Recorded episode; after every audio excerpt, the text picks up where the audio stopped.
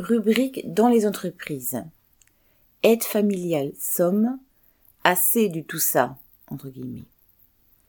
Vendredi 17 mars, les aides familiales qui s'occupent au quotidien de personnes âgées dépendantes ou handicapées dans le secteur de Crécy-en-Ponthieu, dans la Somme, ont fait grève, réunis derrière le slogan Assez de tout ça, entre guillemets. Les 80 travailleuses employées par l'association de Valoir Domicile située à Argoul dénoncent les conditions de travail inacceptables avec des temps bien trop courts pour s'occuper avec un minimum d'humanité des personnes dont elles ont la charge, qui déboursent de 12 à 23 euros de l'heure pour leurs services. Les aides familiales dénoncent également le remboursement dérisoire des frais de transport dans un secteur où elles avalent les kilomètres. Le remboursement, 0,38 euros par kilomètre, a été royalement augmenté de 0,01 centime. Et leur employeur pousse la mesquinerie jusqu'à ne pas prendre en compte le trajet de leur domicile au premier patient, ni celui du retour après le dernier.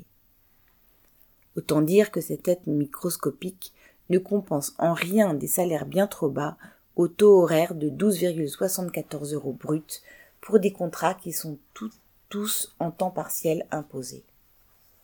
Quant aux conditions de travail, elles sont illustrées par le récit de cette gréviste expliquant qu'elle s'est arrêtée un jour pour pleurer sur le bord de la route, après avoir dû bousculer une patiente faute de temps.